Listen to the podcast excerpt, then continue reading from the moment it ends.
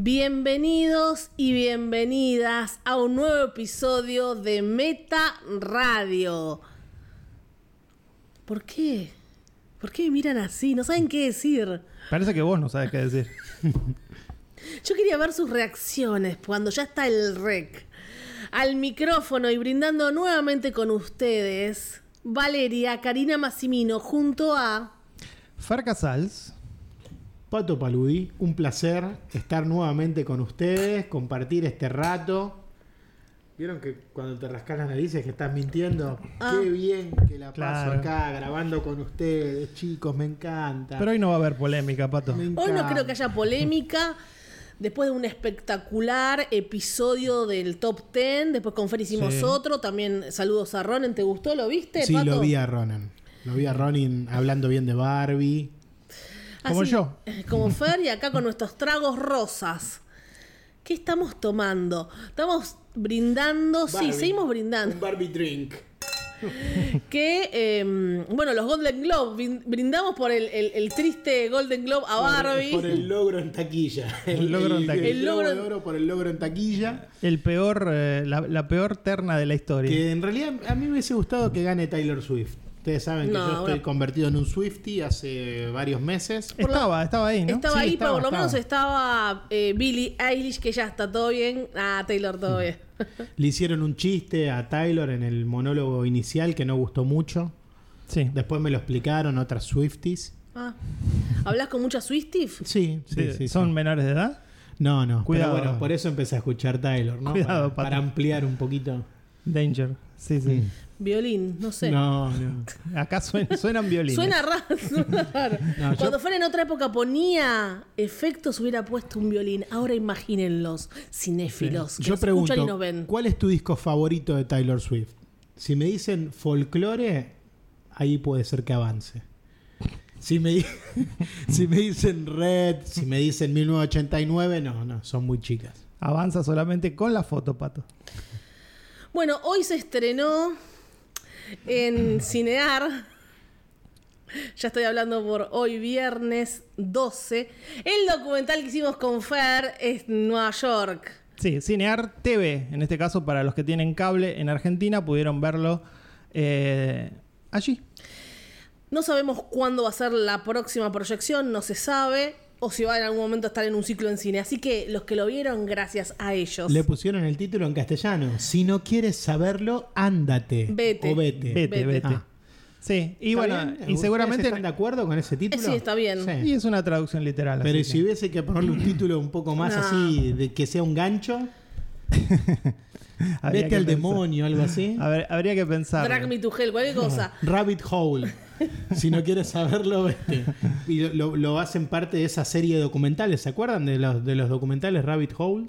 No. Ah, eran todos documentales de física cuántica y cosas así. Y se hicieron dos o tres. Bueno, justamente ahora después vamos a hablar de una película que le pusieron cualquier título en, el, en español. Así que está bueno decir eso. Está bueno que el nuestro se tradujo literal. Si no quieres saberlo, vete.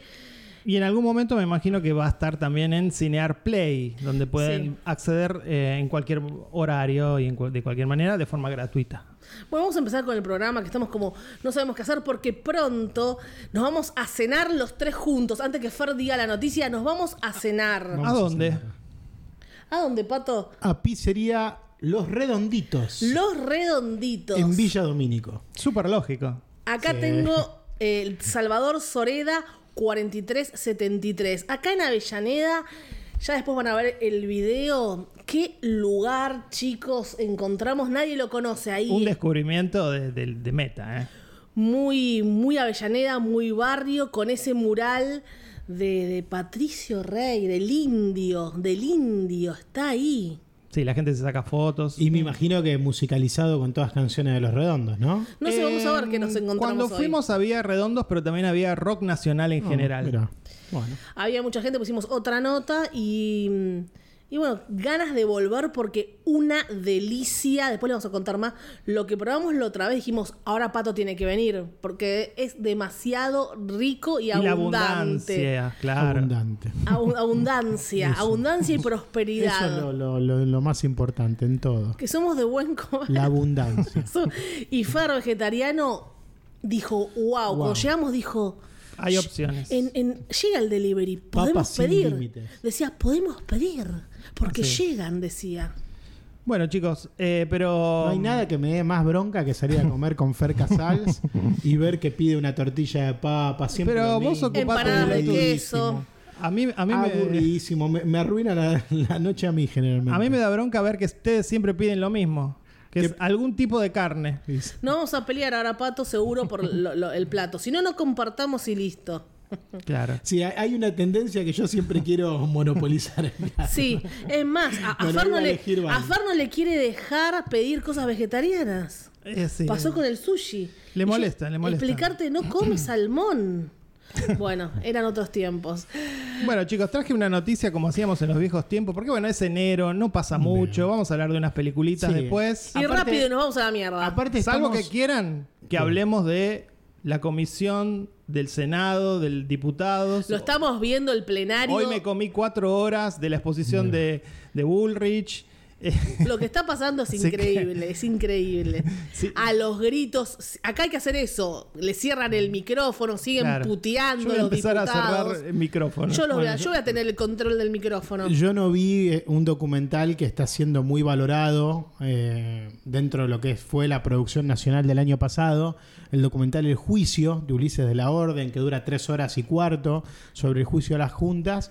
Eh, bueno, no sé si Ulises estará haciendo un documental sobre esta exposición de Patricia Bullrich. Bueno, Bueno, está bueno que me porque- gustarían las cuatro horas verlas en el Gomón. Igual me gustaría que vos veas lo que está pasando en vivo, porque no lo viste Claro. nada. Te- No, te, recomendamos que no que, lo veas. que no- ¿Estaba sobria? Que no esperes al documental, Pato. No, viste, él no ve. Ya Estaba militó un mes. sobria. Igual esto se lo podés preguntar a tu amigo Ulises. ¿Estaba sobria? Como le pre- podés no me preguntar. contestás lo que estoy preguntando. como le podés preguntar a cualquiera de tus amigos, de esos que pusiste en el top 10 con los documentales que hicieron. Miré dos minutos y ya es- esa voz que no se le entiende cuando habla, viste esa voz de San Isidro que tiene que, que aparte parece que estuviese borracho todo el tiempo. No te olvides que era peronista, Pato.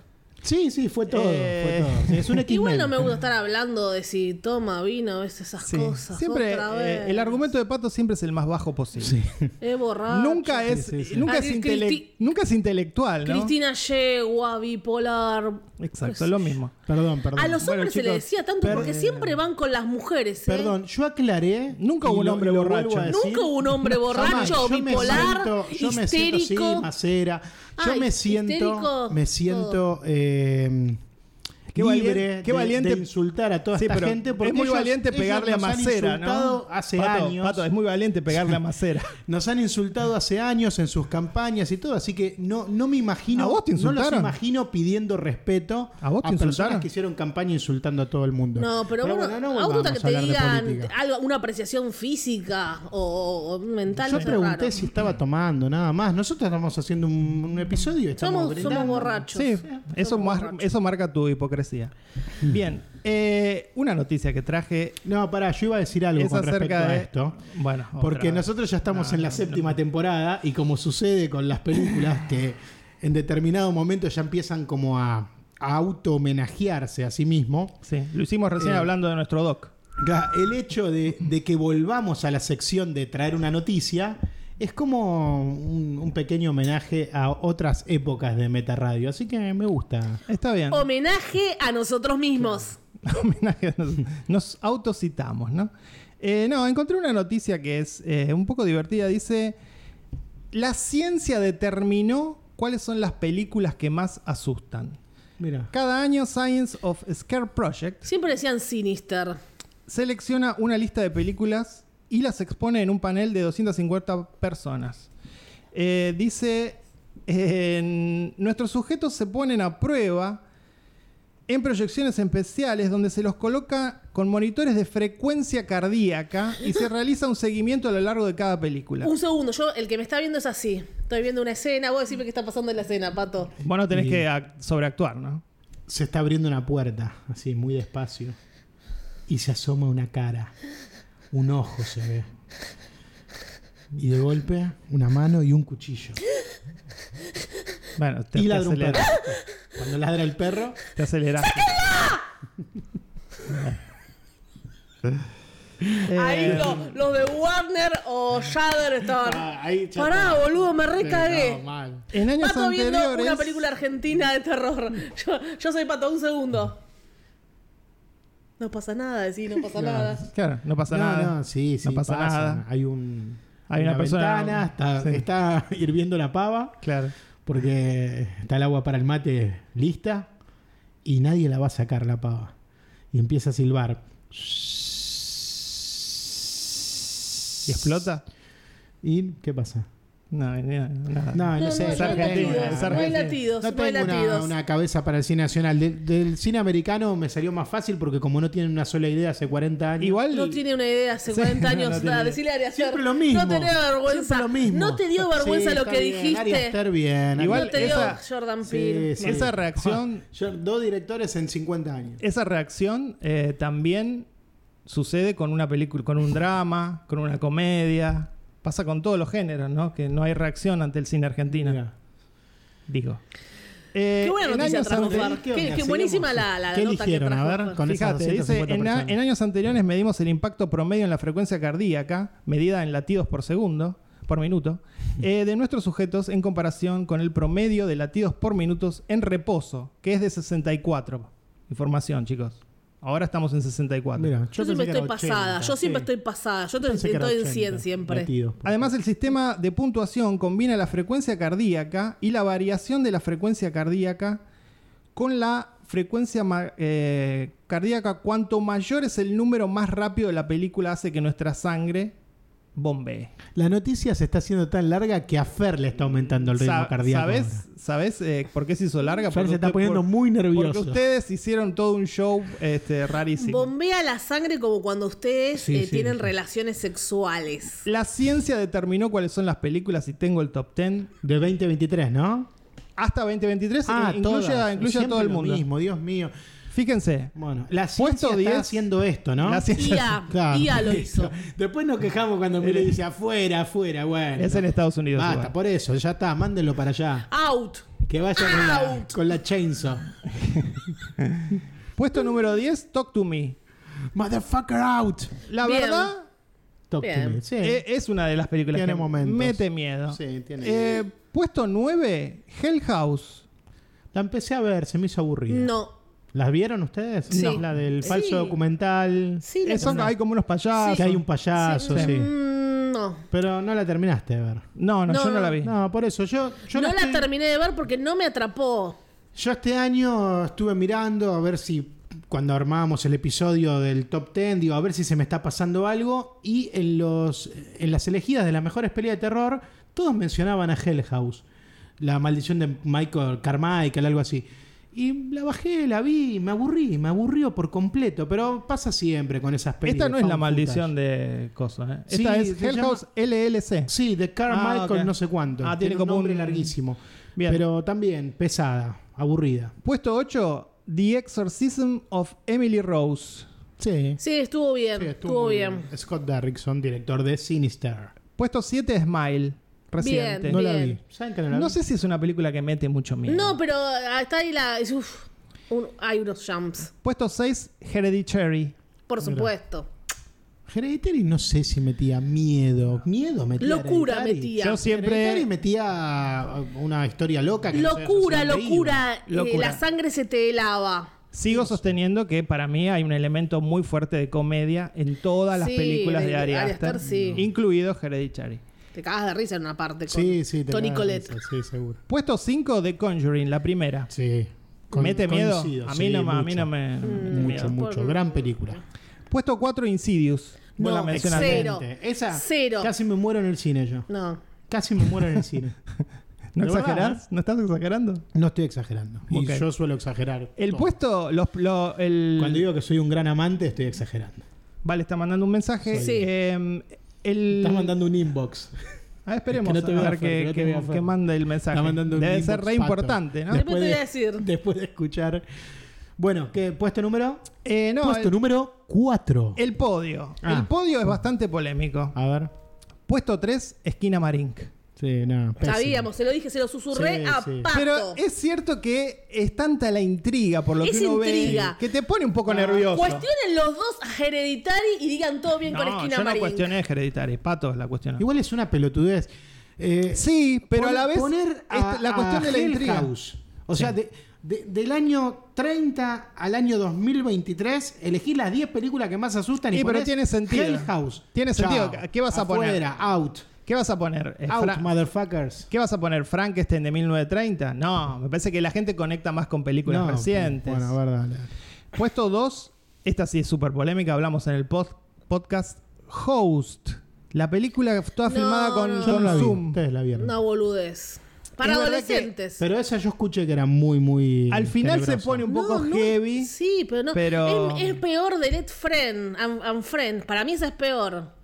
Fue un Sí. intento muy boludo de pandemia, Bueno, perdón. pero tiene, tiene buenos jump scares. Porque Claro, quizás yo creo eso que es lo que, eso eso es lo que se está sí, evaluando. Sí, no sé. Esquina Marín no tiene nada, pero bueno. Yo, ¿saben que me olvidé de elegir Intriga. Esquina Marín como. La En, peor. en el episodio del, del balance Sí. hay dos películas muy malas que en esa coincido yo, no van a coincidir conmigo. Una es Esquina Marín y la otra sí se nos olvidó por completo, Sonido de la Libertad. Sonido de la Libertad de lo peor. Es que yo no la quería ni año, poner esa, me focalicé pésima, en cringe, alguna más grande. Vergonzosa. Uno tiene que enfocarse en cosas sí. más grandes como El Conde Claro, o como. como Claro, el conde claro. que ganó en Venecia. Vergüenza.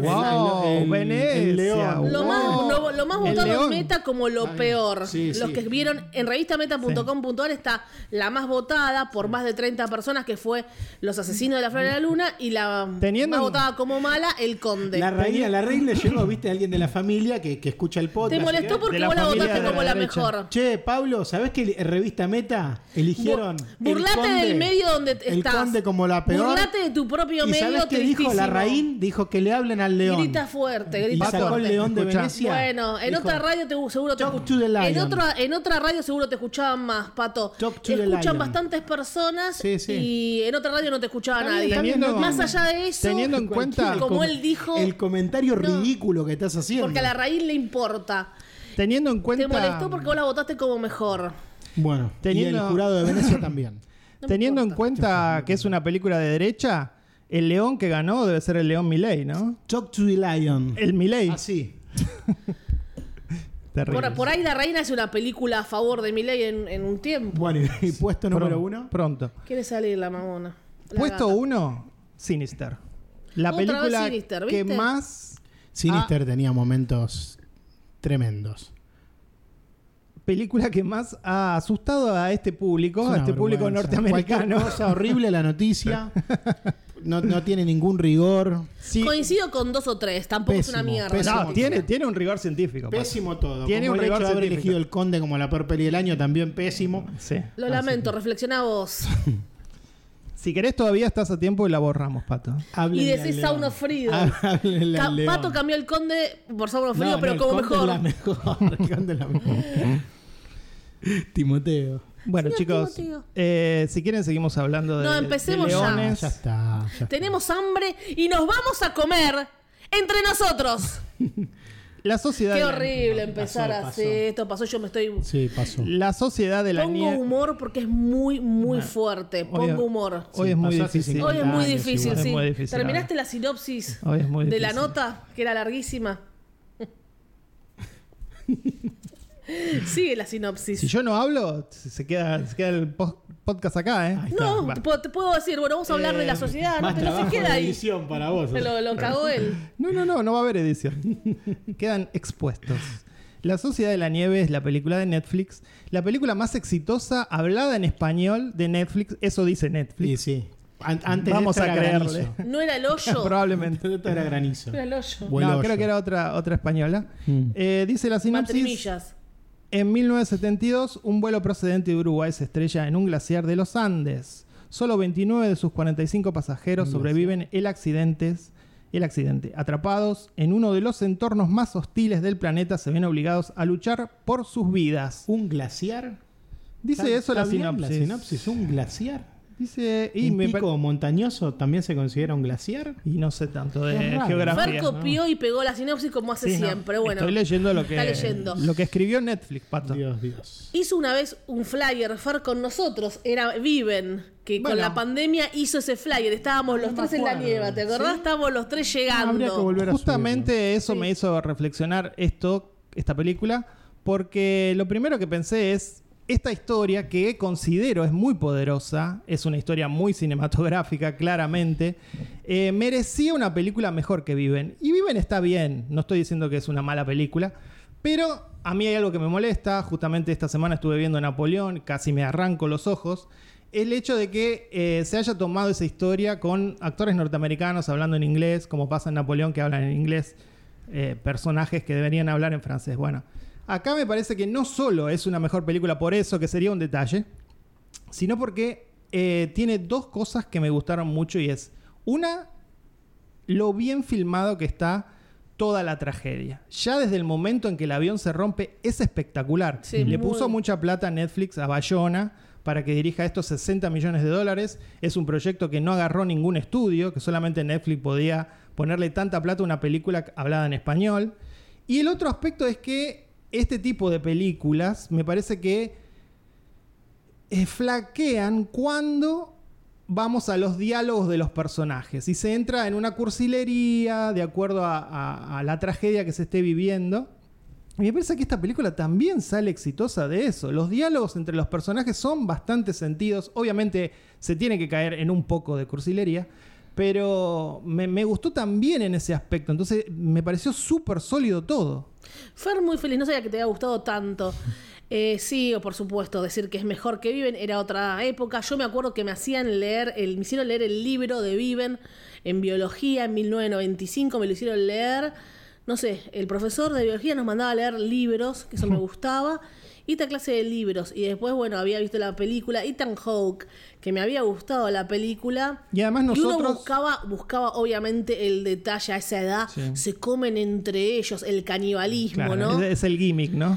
Sí quería decir que también lo que hablabas de toda la plata, se filmó en el lugar, era muy difícil filmar, no pudieron hacerlo todo ahí porque era muy peligroso incluso. Tengo entendido que se filmó en España la película. No, no, hubo partes que se filmaron ahí, Fer lo, lo, lo, lo Pero compartieron me parece que hicieron como una composición, digamos, fue filmado en una montaña que se llama Montaña Nevada en Se España. filmó en el lugar. Y, se filmaron imágenes de la, de la cordillera que se No pusieron encima No, de las también imágenes. fueron al lugar, fueron al lugar. Lo dijo, Bueno. lo dijo el, el director, están en YouTube en todos lados.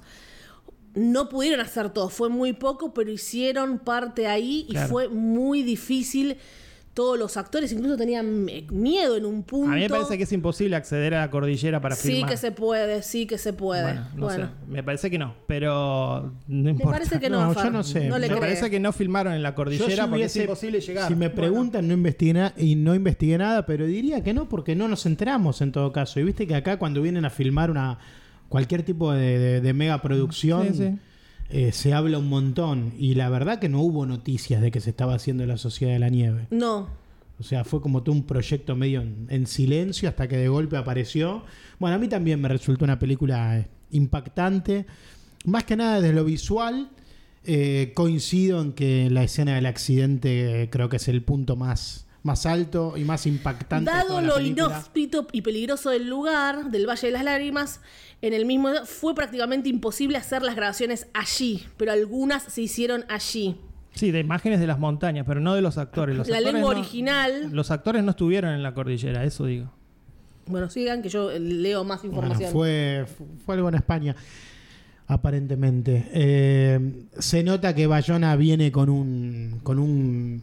con una genética eh, ligada al cine de género, porque ese Sí, accidente Sí, aéreo está al nivel de, de una película de destino final. Es, es realmente de terror como lo filmó. Incluso un tipo que se le incrusta el asiento a la butaca en el pecho. Se sienten los huesos Tremendo, crujir. se sienten los huesos, esos detalles de, de- de cómo, cómo se produce el aplastamiento. Eh, realmente Sí, la escena esa, como, salen volando algunos, todos esos detalles. muy ¿Saben bien. a qué me hizo acordar en un, en un punto fuerte lo que voy a decir? A Iñarritu. Me hizo acordar un poco. La crudeza, decís. Sí, la crudeza como en la de DiCaprio de ¿cuál es? Sí, el renacido. Renacido, The. En la parte de las peleas, eso, como que veía todo muy ahí, muy cerca. Estaba diciendo, vean la nota en la Nación porque no la terminé, porque lo estamos haciendo ahora, si no tengo que ponerme a leer. Fueron tres lugares, no se filmó solamente en un lugar, estuvieron en Montevideo, estuvieron por. Pero bueno, tengo que leerla En bien. Montevideo, la- la escena inicial en el aeropuerto. Bueno, tengo que leerla toda, ahora la leo en vivo. Eh, que los actores les daba miedo un poco dónde fue filmado y si tuvieron que entrenar, entrenar por las altas temperaturas. Y eso también, sorpresa, actores, por lo menos para mí, absolutamente desconocidos, un grupo de uruguayos y argentinos, todos muy bien. Muy, muy bien. Un par de, de- de pollitos míos. Estoy muy contento de Pollitos. verlos en Pollitos, pantalla. pollitos. A Agustín Pardela, que, que me emocionó tanto en la película Pinamar hace unos años, verlo ahora triunfar en esta peli. Y lo mismo Diego Veguesi, el de Música para Casarse, que es el, el capitán, el, el alma de, de ese avión. Y nada, fue muy, fue muy lindo Estuvo ver al buena. actor de Música para Casarse. Ah, habla de. Triunfando Estamos en hablando la de la producción de sociedad de, la nieve. Cada cual habla de lo que bien, quiera. bien, está todo muy bien. Está bueno citar mal, malas películas, ahora que estamos hablando de una muy buena. No, y Eh, entiendo. Esto tiene como, digamos, eso que nos, nos llega, más allá de que está bien filmada, estamos hablando qué bien filmada estuvo, el desafío, el frío. Esto fue una historia real. A mí me la hicieron leer el libro, me dio escalofríos en el mundo. Y bueno, y lo que se recurrió para sobrevivir, que es el tema, ah, se comieron entre ellos, no era que no los salían a buscar, no los veían por la nieve, el lugar peligrosísimo, ya estaban por llegar y se cae. Hablan de Argentina, mencionan Argentina, van al lado de Argentina. Y mm, a mí lo que me un poco me alejó por momentos el maquillaje, no sé, me pareció un mal maquillaje, parecía un chabón, parecía el hombre lobo. Me pareció un maquillaje muy raro. Se quiere ir la gata, está golpeando la puerta, Fer. Eh, ¿Por qué le hicieron tan agresivo el, el maquillaje? No sé, parecía un hombre lobo, me sacó un poco, bueno, concentrate. Mirá cómo me sacó En- y, en de una clima y en una un maquillaje. y en una producción tan cara, ¿no? Que uno imaginaría que el ¿Ustedes lo vieron bien el maquillaje... maquillaje? No, ahora, maquillaje ahora es que algo lo que- pienso que se- de golpe está muy barbudo en en 10 días. Tiene ojeras y parece el hombre No, lobo. bueno, pero el, el- Y- el frío te, te Ya, come la piel de una manera. Vos me estás que explicando, yo te, te estoy hago un diciendo, poco de mansplaining. yo ya sé lo que hace el este frío, sé lo que sucede cuando no comes, te estoy diciendo el No, maquillaje. no sabes lo que es el frío Bueno, ni lo que sucede bien, cuando no comes porque de vivís en. Avellaneda, Valeria. De que ahora de golpe nosotros sabemos, nosotros ahora les vamos a explicar a ustedes lo que es no comer y estar eh, con frío en la cordillera. O Está sea, ahí está. Ella ya hizo el show, ¿vale? ¿Vos, para hacer. eh, Fer, querés explicar algo? El centro de atención siempre. Yo fui al centro de atención, o Eh, Pato gritando, o entiendo que te pongas el del lado masculino, comelo a Pato. Cómanse entre ustedes. Sí, sí, yo. Eh, está bien, nos cagamos de risa el maquillaje por lo que dice Pato, nos olvidamos, hablemos de música para casarse. No, no me cago de risa el maquillaje. No, no estoy. No presté atención quizás en la barba, si era demasiado exagerado una no barba. era por la barba, no hablaba de los ojos No, no, y de la piel, pero no pasó nada. La película es fantástica, pero tengo que decir, eso que me sacó por momentos, digo, pará, me parece un hombre lobo. Horrible lo que estoy diciendo, pero me Mm. sacó. Entiendo que es una experiencia cinematográfica la película, que no, no es lo mismo verla en una casa.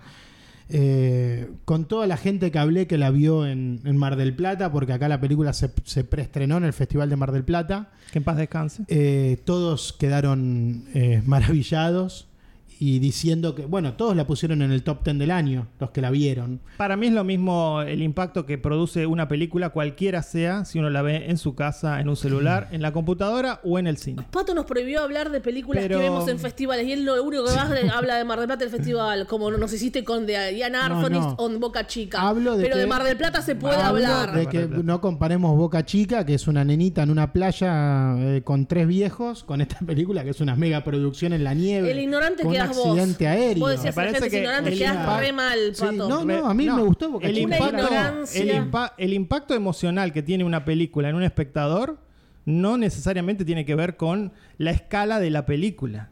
Y si hay eh, choques Sí, de aviones explícaselo, o una, una niñita llorando. me No, parece me- que el impacto emocional es el Igual yo mismo. hablé de Me- otra me cosa, parece que, que- a veces no se puede que- hablar de una película que se ve en festivales, pero si fuera el Festival de Cine de Mar del Plata, podemos hablar al largo Yo y dije que tendido. fue el preestreno y es una película de Netflix que la mayoría la ve en la tele. Acá la película Bueno, después tuvo una- un estreno durante una semana, no la vio nadie.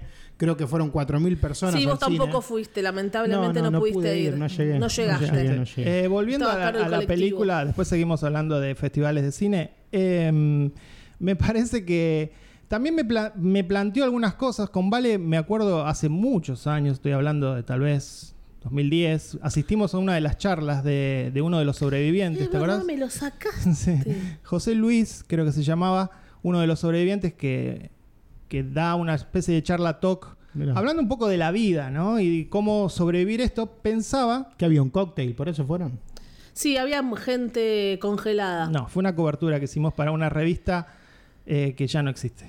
Y, mm, y nada, pensaba cómo eh, en muchos casos un evento puede definir tu vida, ¿no? Y Uh. qué haces con eso, si lo podés superar o no, si eh, lo convertís en el centro de tu vida. Y claramente toda esta gente que sobrevivió, los 16 que finalmente sobrevivieron, eh, lo hicieron en el centro de su vida. Algo que, para lo cual yo, pensándolo, que no viví ninguna tragedia, digo, qué terrible, qué, qué- qué mal. ¿no? No. no debería ningún evento traumático definir el resto de tu existencia. Sí, Y justamente. sin sí. embargo, bueno, sucede. ¿Pasó con los 33 mineros, por ejemplo? No sé. Y no sé. También esto es un poco más fuerte. Es más fuerte es comerse a, gente. no, Y aparte Hollywood le dio bola. Una, co- cuando Hollywood te da bola. Ah, Sí, pero más serio. allá del negocio y de que no. todos escribieron su Claro, libro. por eso. Pero eh, digo, me parece que va más allá de eso. Me parece que inclusive el hecho de poder es- escribir un libro y de sacar un rédito económico, súper merecido, por cierto, este, eh, no dejan de estar todavía allí, todavía en la montaña, ¿no? Toda su vida en la montaña. El evento definió sus vidas Chicos de 24, 30 años, Claro, muy jovencitos, muy con jovencitos. 40 años de vida por delante, ¿no? Entonces sí, probablemente defina tu vida un es- eh, no, no es tan por ahí fácil salir adelante, Fer. No, no, no digo que, que sea fácil, digo que Bueno, está eh, diciendo en otros casos triste. traumáticos hay gente que puede move on y, No, y no seguir adelante.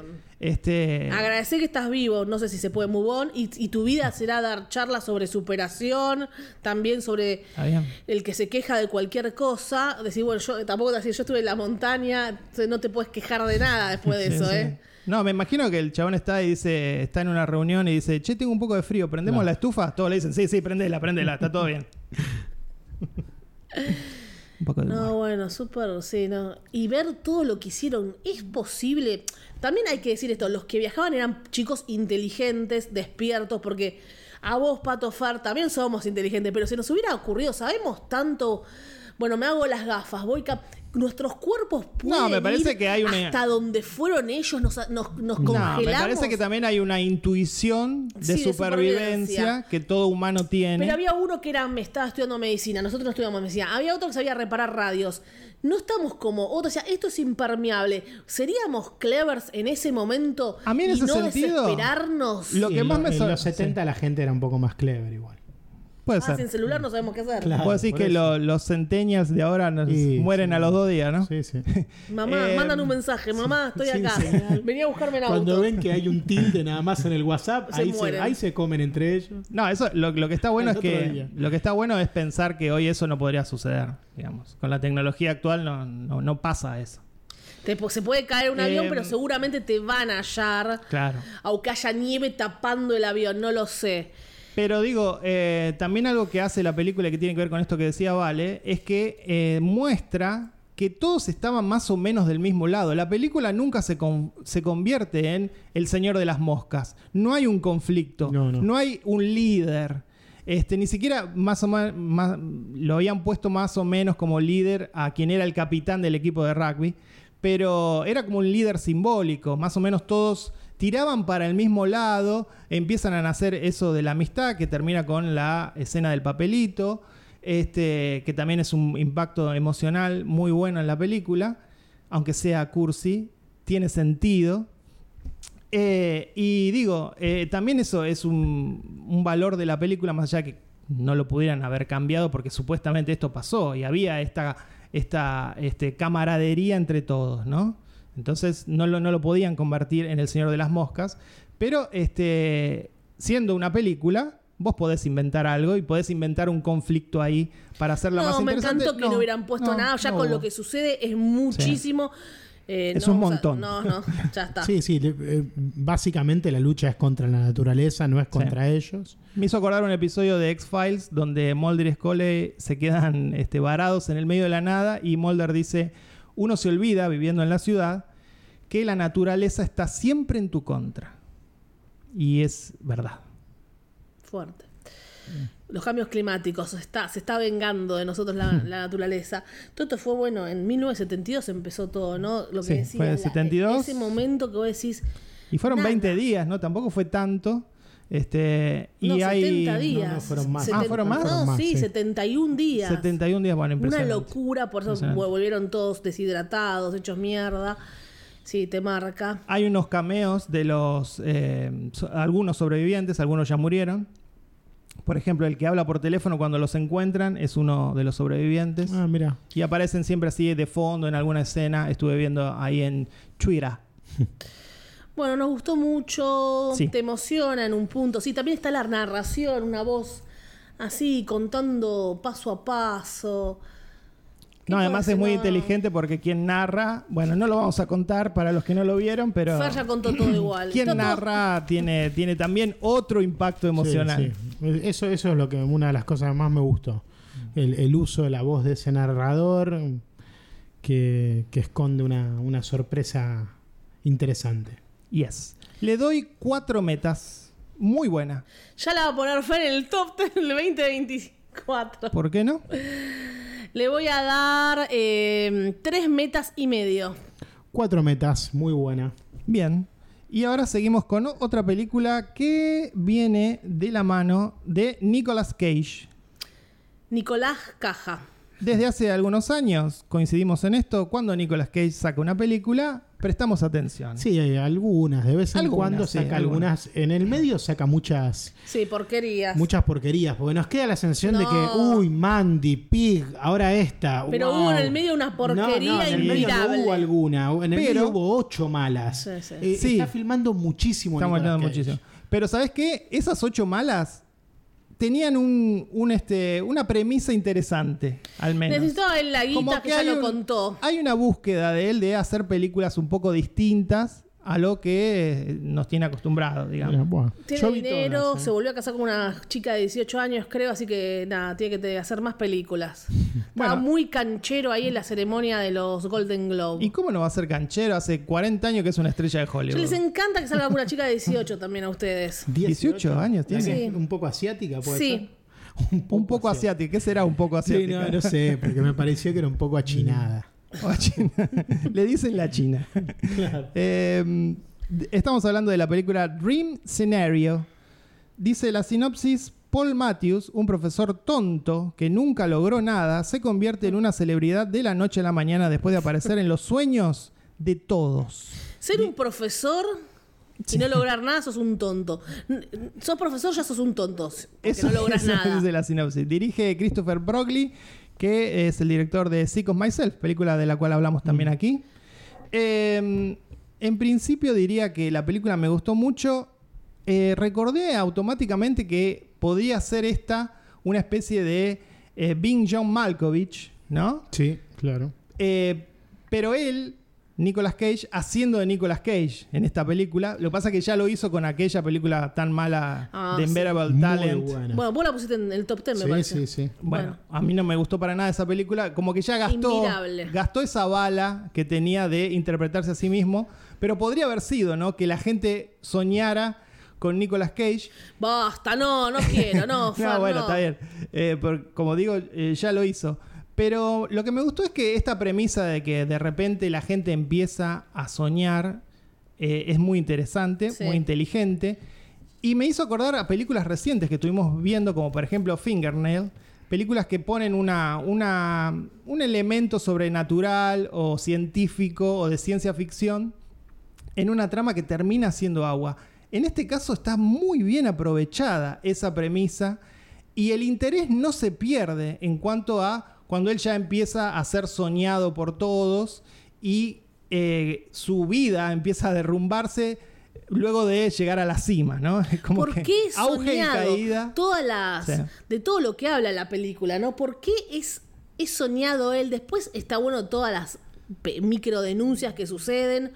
Cuando él dice, la gente cree que hice algo y no lo hice. No, porque además Esas eh, acusaciones sobre la censura. El comentario más divertido es el hecho de que él está. eh, aparece en los sueños de las personas sin hacer nada. Nada. Que es básicamente lo que él hacía Siempre en como su vida. espectador y Claro. sin participar, ¿no? Es un poco refleja la personalidad ¿no? Sí. de él. Y luego, bueno, empieza a, como a cometer crímenes dentro de los sueños.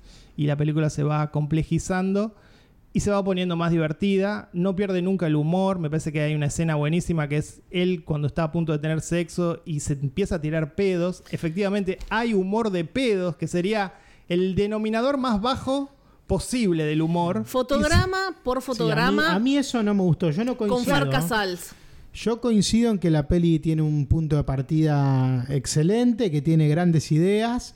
El pero pedo no le gustó. En el momento que la película abandona todo este tema de los sueños y No lo abandona nunca. No lo abandona No, nunca. porque No sí, entiendo. No lo pasan- abandona cambian nunca. de sueños a pesadillas. Bueno, Bueno. de- bueno Entonces- siguen los sueños, Siguen pero los bueno, sueños. sigue de Pero eso- Nightmare Before Christmas sucede. o Las pesadillas de Freddy. Eso sucede a la mitad de la película y ya me parece que más allá del comentario de la cultura de la cancelación, de cómo se cancela a alguien, no, no, no me gustó nada de lo que pasa en la segunda mitad de la Nada. película. No, solo la idea de cómo alguien, cómo te elevan y te ponen en un lugar de mucha importancia, después tan- tranquilamente te pueden hundir y lo usan en tu contra. Está buenísimo. Pero Está sí, muy bueno. eso, el comentario nada más, pero 40 minutos y la escena eso. Ahí están los minutos. La escena del pedo y todas esas cosas me parecieron. Eso fue para ponerle humor, que es súper gracioso. A mí no me gusta lo escatológico. Humor a, eh, a algo que ya no tenía nada, que solo el comentario ya se había hecho Buah.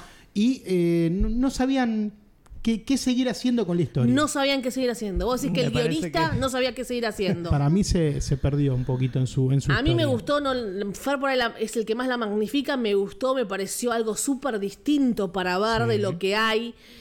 Eh, ya sabemos que Nicolas Cage viene haciendo cosas extrañas, está bueno que siga, no con, bueno, a vos te gustó más la otra, yo, yo no esa que, que pusiste en el top 10. Y, en- y abrazo ese humor, porque si no que te va a molestar todo. Ay, ¿cómo lo están soñando? No, no racionalices todo. Sí me, me dio como asco, che, ahora está como una pendeja. Sí, porque los viejos están con pendejas también todo el tiempo, porque son exitosos. Y también se cagan por estar con una pendeja. Hay un montón de cosas. Y después No, tenemos la soy- relación con la mujer. Hablemos de Julianne Sí. Nicholson, que está Sí, muy muy bien. Siempre está muy bien Julianne Nicholson. Me pareció que además que la, la premisa con la cual te engancha, que es esta de los sueños, termina siendo un caballo de Troya para el director, para el guionista, para hacer un comentario social. Y el comentario social es muy fuerte porque no hay nada más 2023 que Sí, sí, que hacerse viral, que. hacerse viral y la... te- Cancelarte. Claro, la, cultura de la cancelación y lo que eso significa, lo que eso sí. le hace a las personas. Entonces, es súper Lo que hacen las vidas también de una persona. Tampoco lo más importante en el mundo son los artistas, pero bueno, están viviendo eso también porque vos sos cancelado en la vida real, Pato. ¿Quién se entera? No. Hiciste cosas terribles. ¿Somos cancelados como si fuéramos famosos? Diego Maradona era cancelado un deportista. Vos tenés que ser an- ante el público siempre un puto ejemplo. No, bueno, se está dando precisamente, ahora hay como una especie de contracultura y, un- y esta película podría ser este, cabeza de, de, de- de- de- de bandera de esto, porque precisamente está hablando de que la, cultura de la cancelación se ha ido de las manos y se está cancelando a personas por cosas que eh, no, no- no merecerían ser canceladas. Digo, no, no es Jeffrey Epstein, ¿no? Hay cosas como un comentario, un tweet de 2016 y cosas por el estilo. Eh, No sé. y entonces todo está bajo la lupa, basta que alguien... Nadie resiste un archivo, chicos. Es así. Claro, basta que alguien levante la cabeza para que la gente empiece a buscarle, bueno, a ver qué hizo esta persona como para eh, denostarla en redes y eh, también el hecho de que, bueno, que precisamente las redes son hoy un tribunal, un tribunal donde se juzga a las personas. para no interrumpir. Esto lo dije varias veces igual. Ojalá Cuando- hicieras eso siempre. No, eh, hoy es tu monólogo. La gente está diciendo el monólogo de Fer Casale. me llegan para mensajes. nada, para nada. Fer escenario. Tal vez, Sueñan, yo, tal, sueñan vez, con Fer. Otra interrupción. Tal vez yo tengo más cosas para decir que ustedes. Ah, mira, decía cancherea. Cuando uno lo estaba viendo, decís, ya, decís, ya te cae simpático porque están soñando con él, pero todo lo hizo Matt Groening antes. Él, él es inspirador, él es el brainstorming. Cuando Fry en Futurama soñó que unos calzoncillos, unos boxer, le quedaban muy bien y ahí le dice, la cíclope, Lila le dice, ah, son publicidades que hay en los sueños. Claro. Porque ¿qué pasa después? Eso se lo robaron a Matt Groening Sí. en Futurama. Uno puede, se, po- podemos soñar con publicidad. Los influencers van a tu cabeza y te dicen, comprá, mirá que, te, que quedarían estas llantas. Lo más loco es que cuando uno ve esto y también cuando pasa, cuando vemos algún episodio de Black Mirror, que uno dice, bueno, tan lejos de eso no estamos, ¿no? No- ya no parece algo absolutamente loco que pase algo así en un futuro más o menos cercano, ¿no? Chip mediante. eh, ahora, ahora están por salir las, los nuevos anteojos de Google, de realidad aumentada. Bueno, Estamos se mal, viene, no se sé. viene eso. ¿eh? Poner un equilibrio en todo. Los, los no- viejos anteojos que acá nunca llegaron. No, de Google no, de, de Apple. Ah, porque están esos anteojitos de Google que acá en Sí, Argentina. no llegaron acá a la Argentina, eran muy caros, me acuerdo que salían 5 mil pesos de hace, no sé, eh, 10 años y alguna gente lo compró, pero no eran de buena calidad. No, no estaban buenos. Me acuerdo que hicimos una nota, ¿te acuerdas con el orfebre? Sí, sí, Y los probamos. tenía y no estaban buenos. Bueno, eh, ¿qué más? Pero los de Apple van a estar buenísimos. Esa sí, es- suponemos que pasaron 15 años, Pato. Está bueno que muestra también todos los sueños, Pato, en, en llamas. No, muestra no, no, los sueños, gustó, todo el sueño y hasta recreándolos.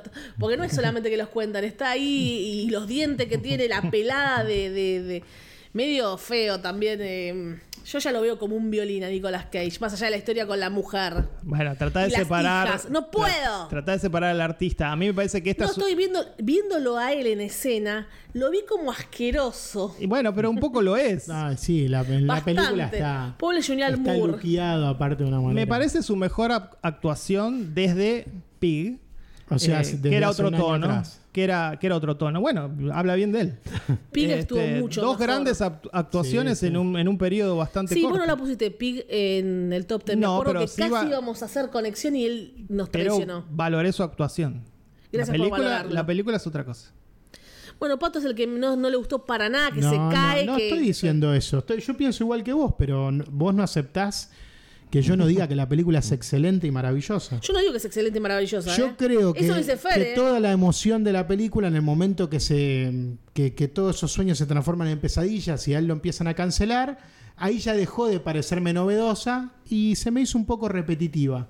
Me, me gustó el comentario, pero ya, ya como que dejó de, de captar mi atención con la misma fuerza que tuvo los- el primer acto, por ejemplo.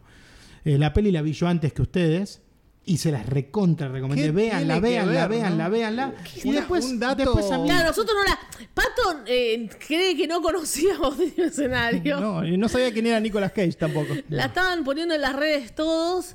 eh, Yo la vi tardamos antes en verla. No sé si yo, yo la vi antes. No entiendo no, no, esto. quiero esto vale, lo hace yo mucho la- las porque redes vale, sociales. Vale quiere instalar de que a mí no me gustó No y en realidad a no mí la gustó. película me iba encantando. Después sobre el Yo no final la puse ni en mención. Fer me- la puso en mención. Me quedó un poco plana, un poco chata. No. Me quedó con el ¿Y qué tiene que comentario que, ver que, quiere la hacer y viste antes? No entiendo qué tiene que ver que la viste antes. Ese es Estoy el- Quise decir que la película me estaba enamorando hasta cierto punto. Bueno, a mí yo no la puse en mención, Fer la puso en mención, yo la voy a recordar, no está en menciones 2024, no la magnifico y para mí Mm. son tres metas. Eh, para mí tres y medio. Ah, guau. Y sí. Tres- Le das O más. sea, le- le Pero la, la- la ridícula sos vos que hablás para cinco estrellas y no, no sé. ¿Por qué le pones tres? ¿Qué le criticaste? Nada, le criticaste y le pones tres. no me gustó la parte escatológica, pero me hizo Ah, reír. te- te mirá, dije. no te gustó la parte Me hizo reír escatológica, y me pareció clever. Dije lo de Fry de Futurama. Bueno, listo. Vos ponele un 2, Pato. No, ja, no, es una no, no, no es vergüenza. así. y Pato y Fer que le ponga un 5. Pero vale, Pato no le pone dos a ninguna película. Cualquier Le gusta película, todo, cualquier le- película Sí, es tres. ¿Saben a qué le puse uno? Me, me dejan Ahí hacer una pequeña crítica express. Fui a ver El Hijo Creer, el documental de la Ah, selección obvio. hecho por la AFA. Eh, Lo veías en TIC, No, lo no, mismo, son los goles del mundial. Increíblemente malo todo, todo. Le sacaron toda la emoción al mejor mundial de Por la eso, historia. Pero a una película convencional le da siempre un 3. Y la narración De de, sí. Ricardo Darín va a ser lo peor que de este año. Y si la película es argentina, ya tiene tres y medio. no, no. Eh, nace el con hijo, tres y el medio. hijo creer es Argentina, la fiebre no, del no, hablo, hablo de película con actores. Mucha tristeza. Con mucha actores, tristeza. Pato, con actores. Ya la califiqué. Eh, sí, yo le doy cuatro y medio. Mira. Wow. Me gustó mucho. Por eso entró en el. Le, le subió más todavía Le subió más poco. que en Letterboxd. En Letterboxd eh, la escribo, esa reseña la escribo caliente. Sí, la escribo sí. con, todavía la tengo dura. Sí, Fer. Y después se me baja. Fer está, está como en un momento de, de querer llamar mucho la atención en Letterboxd, así que los que lo sigan eh, va- van a encontrarse La con un montón de barbaridades que le escribe. Y Está con ganas de llamar la atención, sí. es verdad. Sí, sí. ¿Quieren Pato, extendé eso, no solo en Letterboxd, en todos lados trato de llamar la atención. Mira, Fer, que se hace el no, yo no, perfil bajo. Trata de llamar la atención con troleadas, con Pero- frases pero así, cancheritas. Con honestidad intelectual, porque todo eso que escribo lo ratifico cuando quieras y donde quieras. ¿Eh? Sí, sí, sí. Te, pego, te espero, Pato, en Segurola y La Habana. la de Habana. ¿Eh? Vélez y San Martín, en este caso. no Vélez des datos, Arfield- No des datos. Vélez Arfield era liberal, Pato, así que ten cuidado. Bueno, ya estamos llegando al final, chicos. Hablamos bastante. Nos- hubo peleas injustificadas que lo hizo Pato como para poner un poco de picante Sí, a este sí. programa en yo- Era parte del guion. Yo Las quiero- pesadillas de Cage. Quiero pensar que la gente del otro lado escuchando. Eh, Se dio cuenta de todo. No, no, Sí, llega, llega a otra conclusión. Pato. Eh, llega a una conclusión al propia horno. y no repite lo que acaba de decir Vale. Las horno. peleas las arma Pato. Muy yo, raro. Yo creo que, el que Sí. termina de escuchar el episodio dicen. Empezamos "Nada que el ver". programa, Fer diciendo, no va, no va a haber pelea acá, no va a haber controversia. Siempre me equivoco. Y siempre surgió, no, sé, yo pues dije que... eh, ¿Quieren una pequeña controversia? A Oh. toda la gente con la Dale, que, que nos estuve queremos ir a hablando. comer. A muchos, ¿eh? Con los que estuve hablando, que me hablaban de eh, La Sociedad de la Nieve, va a estar en tu top 10, es la mejor película del año. Está buena. ¿La hubiesen puesto en el top 10 de, de- en sus top 10 si la hubiesen visto en tiempo y forma? no. Mención, tal vez mención. yo no nada. Yo tampoco. Entonces, ¿qué le pasó a esa gente? Sufrieron este, mm, esta sensación que yo les expliqué a ustedes. Ver explica. una película en un festival con un director presente en la sala te magnifica todo. Eso como les vos. pasó a Eso te ustedes pasa con- a vos, como ¿cómo les te pasó a ustedes en Iniciales SG, Todo hasta le- pasó a la gente quiere pelear adrede Bayona. porque ya estamos por Estar- terminar. no, estar viendo una película, yo re- La Sociedad de la Nieve, No, yo te- Bayona- Está haciendo una Bayona película. sentado ahí adelante, Yo claro, te la re- película son dos puntos más. Yo te recuerdo. ¿Y les pasó a ustedes? Pato en- estuvo yo- mandando toda la semana fotos del, del, ma- del misógino que te sacaste una foto y ¿Quién estás es? Onul. Ah, Onur Tukel, un, director, fotos, un director del cual fotos, no vieron Pato. una sola película, Vale, pero te- como leyeron en Variety que, es, Sí, que lo leímos. acusaron Yo te- de misógino, Yo te recuerdo hablando de directores que presentan sus películas en, en cines, en salas, que vos introdujiste a uno. Como Francisco Mendomir. ¿Te acordás? ¿Cómo? ¿Te acordás cuando presentaste a un director de En el- cine en el argentino? Malva. En el Malva, ¿te acordás? Qué momento, Ay, ¿eh? Dios. Un highlight de mi vida. Highlight de mi vida. Un highlight, sí, sí, sí. En- Así en que eso, eso lo dice todo. ante, ante la sala no muy llena, obviamente. Así que efectivamente, Pato, la gente magnifica, como vos. Como vos, como, como vos, como vos, como vos, como dice Luis. Eh, como vos. Eso está buenísimo. Como Nada, bueno, pero la, la peli está buena, la de Bayona, pero no tanto. O sea, no es top 10 del año, chicos. Ok. Bueno, Pato le dio dos metas. No. La de. Ya está, ya quedó. Raro, todo extraño. Llegamos al final, nos vamos a Pisa los Redonditos. Hay menos colectivos pasando porque No, tenemos no, miedo de no poder volver. no por, sé qué pasó. Por lo espaciado de los colectivos. Que Pato, no- Pato es la campaña del miedo. Nos está asustando todo el tiempo. El infierno está encantador esta noche. Ojalá que pongan algo de luz velito. Y estaba un poco No te, lloviendo. hagas, no te hagas el extraño. A mí me gustan los redondos. Que Sí, a mí también. Que llueve, que, llueva, que llueva, que sea una tarde mágica, porque para mí el indio nos va a robar. Vamos a.